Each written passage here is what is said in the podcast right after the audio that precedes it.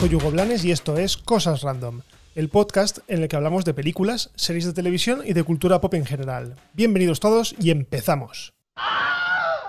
Bueno, empezamos con Disney porque la noticia de esta semana, al menos, ha sido que resucita a uno de sus personajes más queridos de los años 80. El personaje es un personaje pequeño, pero solo de tamaño, y responde al nombre de Willow.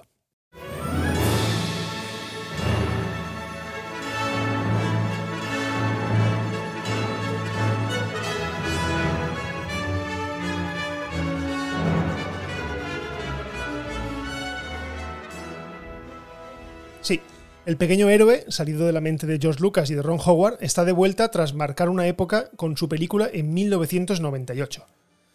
Al parecer, traer de vuelta este mundo de fantasía ha estado en los planes de Disney Plus desde comienzos de año.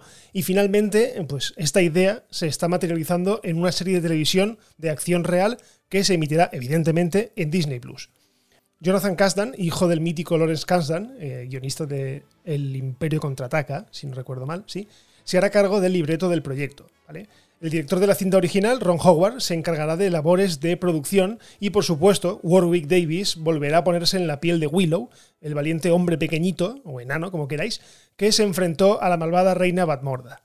Por cierto, se dice, se comenta que George Lucas andó durante mucho tiempo tras los derechos del Hobbit, pero que al no poderse hacer con ellos, se sacó de la chistera este mundo de fantasía que, para qué negarlo, guarda muchísimos paralelismos con la obra de Tolkien.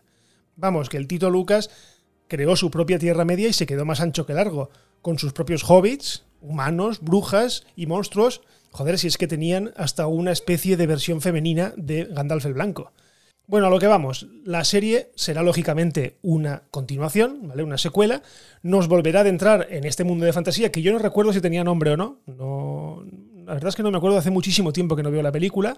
Sabemos que, como os he dicho, Warwick Davis volverá a interpretar a Willow y ya está, no sabemos si volverá Val Kilmer, porque visto conforme está últimamente, creo que no cabe ni por la puerta.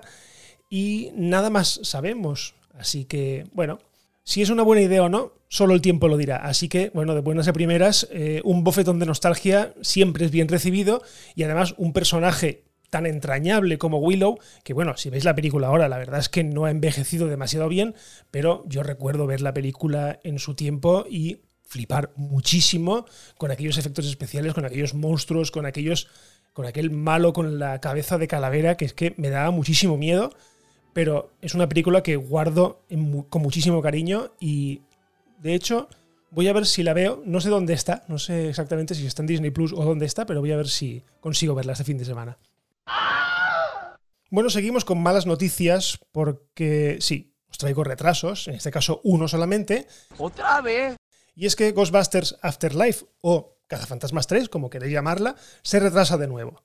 Las nuevas aventuras de Cazafantasmas, que en teoría obviarán todo lo que pasó en la defendible película de 2016, vuelven a retrasarse, aunque esta vez solo unos pocos meses. Bueno, inicialmente la película tenía que haberse estrenado el pasado mes de julio, pero Sony decidió moverla casi un año hasta marzo de 2021. Bien, pues ahora vuelve a mover ficha y la deja fijada para el 11 de junio de 2021.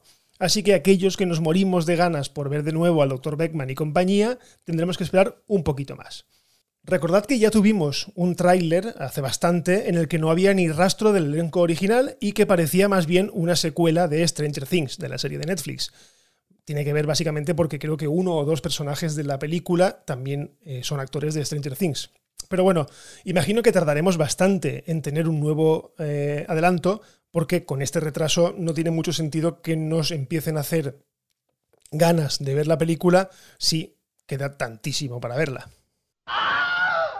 Y seguimos con una noticia que la verdad es que a mí no me sorprende, pero bueno, no deja de ser importante. Y es que Quibi, o Kiwi, como se llame, la plataforma de streaming destinada a su consumo desde dispositivos móviles, anuncia su cierre solo seis meses después de su estreno. Bye bye, hasta otro ratito, ¿eh?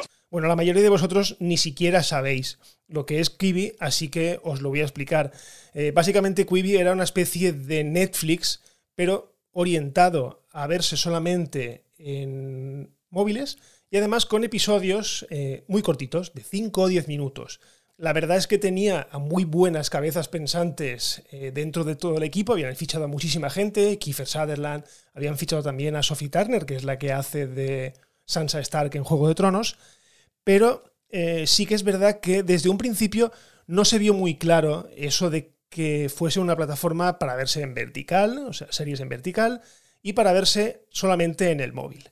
Bien, el problema radica en que ellos mismos eh, se condenaron al vender el, servicio como una plataforma con episodios que podrás ver mientras vas y vuelves del trabajo o viajas en transporte público, ¿vale? Como si fuera, digamos, la única opción. Pero claro, la pandemia hizo desaparecer de golpe esa opción porque de repente nadie iba o volvía del trabajo porque estábamos todos confinados en casa y teníamos otras opciones más interesantes y sobre todo más cómodas, como por ejemplo Netflix, HBO, Prime, Disney Plus o Apple TV Plus. Por entonces, el periodo de prueba, eh, cuando se estrenó, era de tres meses, ¿vale? Se estrenó en abril, y tras ese tiempo, pues había dos opciones de suscripción. Una de 4,99 con anuncios y otra de 7,99 libre de anuncios. Pero bueno, ¿qué pasó? Pues que pasaron esos tres meses y nadie se quedó. ¿vale? Todos probaron, pasaron los tres meses y nadie se decidió a pagar. Así que también, dicho sea de paso, no le favoreció mucho que llegara Disney Plus, al menos a otros eh, mercados, como por ejemplo España, justamente cuando acababa de salir. Así que bueno, todo esto y imagino que el concepto, pues al final han acabado enterrándola. Eso sí, los 1.700 millones de inversión que se han pulido, la verdad es que eso duele muchísimo. No sé dónde se los habrán gastado, bueno, sí, en contenido y todo esto y en promoción, pero la verdad es que es una verdadera lástima, porque si bien de inicio era una idea interesante, eh, yo creo que al final las circunstancias la han hecho morir y su formato especial, pues yo creo que tampoco ha sido un poco adelantado o demasiado adelantado a su tiempo. Bueno, y ahora seguimos con la noticia que más me ha sorprendido de estos dos o tres últimos días, y es que Zack Snyder trae de vuelta al Joker de Jared Leto para su Liga de la Justicia. ¿Por qué, señor? ¿Por qué?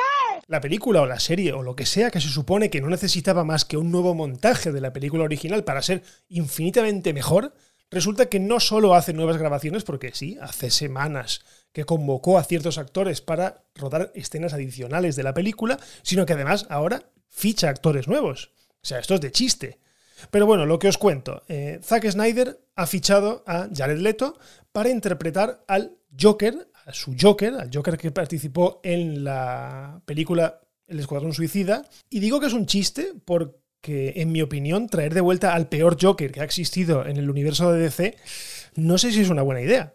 ¿Vale? Porque, yo qué sé, me sale que por hacer la coña, pues tiene que rellenar cuatro horas o las cuatro horas prometidas de cuatro episodios que tiene que durar esta película, no tiene bastante metraje, he dicho, pues mira, voy a traer a otro y entre esto y tomas a cámara lenta, pues acabaré de rellenar esas cuatro horas prometidas. Pero bueno, fuera coñas, yo creo que la premisa inicial de una experiencia nueva gracias a un nuevo montaje ha quedado en una mentira como una casa. ¿vale? Esto es una película nueva, que empiecen a llamarlo así y ya está. O sea, esto no es la Liga de la Justicia. La Liga de la Justicia es la película que vimos en el cine en 2017. Lo que vamos a ver ahora es una cosa completamente diferente, porque al final ha costado por lo menos 70 millones de dólares que sepamos, ¿vale? Que sepamos porque con este movimiento imagino que costará más. Eh, se añaden escenas nuevas, se han grabado cosas nuevas, efectos nuevos, un malo nuevo. O sea, es que no tiene nada que ver. Por lo tanto, que dejen de llamarlo ya un remontaje y simplemente que llamen a esta película, pues la otra Liga de la Justicia y punto pelota. Pero bueno, es que, de verdad, yo no sé, la egolatría de Zack Snyder no tiene límites, ¿vale? Y Warner, yo no sé qué le debe a Zack Snyder. De verdad, no sé qué le debe, porque gastarse lo que se está gastando para contentar a este cineasta, la verdad es que me tiene muy, muy desconcertado. Pero bueno, sí que es verdad que con cada noticia y con cada historia que sale de esto, pues me dan, me dan más ganas de verla por saber si tengo razón, por saber si al final es una mierda de película o una mierda de miniserie o realmente pues, me calla la boca y es una maravilla de película, cosa que no creo, pero bueno, veremos qué pasa. Y ahora vamos con una sorpresa que descubrí el otro día navegando un poco por la aplicación de Disney Plus y es que ya está disponible la serie animada de los X-Men. Sí, la de los años 90, aquella que os traje hace algunos episodios que iban a hacer una especie de continuación, aquella que venero yo tanto, porque la verdad es que es una serie que me encanta. O sea, la veía, la volvía a ver y la volvía a ver. Además, me la bajé en DivX cuando los tiempos del emule y todo esto. Pero bueno, no todo iba a ser bonito, ¿vale? Porque cuando empecé a verla me di cuenta que solamente estaba colgada la cuarta temporada. O sea, como acostumbra Disney con este tipo de series, pues las más antiguas, no la ha colgado entera. Entonces, no sé, es una experiencia, al menos para mí ha sido una decepción total porque, lógicamente, no he empezado a verla en plan serio porque no quiero empezarla por la cuarta temporada. Pero es algo que, por ejemplo, también pasó con Pato Aventuras, además desde el principio. Eh, una de mis series fetiche, junto con Gárgolas, los X-Men o con Spider-Man, es Pato Aventuras, ¿vale? Es una serie que me encanta. Eh, cuando se estrenó Disney Plus aquí en España, dije, voy a verla, me apetece verla, y me di cuenta de que estaba a partir de la segunda temporada. Y dije, bueno, ¿y esto qué es? Pregunté por Twitter, en aquel entonces me contestaron, se dignaron a contestarme, dijeron que estaban trabajando en ello y que pronto estaría. Bueno, han pasado el tiempo y evidentemente sigue sin estar la primera temporada de Pato Aventuras. Pero no sé, eh, no sé por qué Disney tiene esta manía o esta costumbre de no cuidar bien su catálogo cuando tiene un catálogo maravilloso. Pero no sé qué ganan cargando solamente la cuarta temporada de la serie de los X-Men cuando realmente la tienen toda entera y si no la tienen entera, pues te esperas y cuando la tengas toda, la cuelgas toda, pero no hagas la marranada de colgarme la cuarta temporada y empezar a verla y decir, pero esto, ¿esto qué es? Esto no es el principio que yo recuerdo. Así que bueno, una decepción, pero significa que estamos un poco más cerca de verla entera. Yo creo que sí. Bueno, y terminamos con una noticia que acabo de saber hace un momento, ¿vale? Y es que se acabaron los episodios de Los Simpson en abierto, ¿vale? Al menos los de estreno.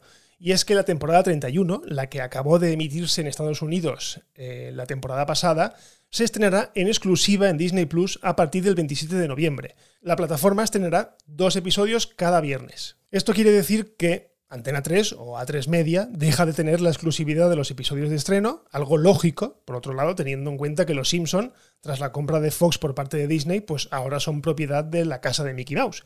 Por lo que no era de extrañar que, habiendo vencido o esperándose que venciera el contrato con A3 Media, pues automáticamente todo lo nuevo va a verse directamente en Disney Plus. Yo ya os digo que esta noticia os la traigo porque sé que a muchos os gustan, pero a mí Los Simpson dejaron de gustarme en la temporada 11.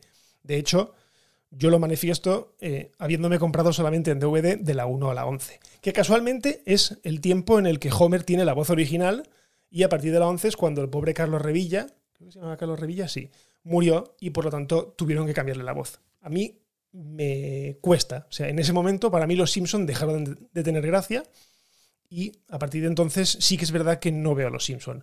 Cuando he visto alguno en la tele empezado, compruebo. Si Homer es la voz antigua, me quedo a verlo y si no tiene la voz antigua, pues directamente cambio de canal. Ay, por cierto, esta semana ha salido el tráiler, el segundo tráiler de The Mandalorian, ¿vale? La serie que está a punto de emitirse, eh, de hecho el día 30, el viernes que viene, es cuando empieza.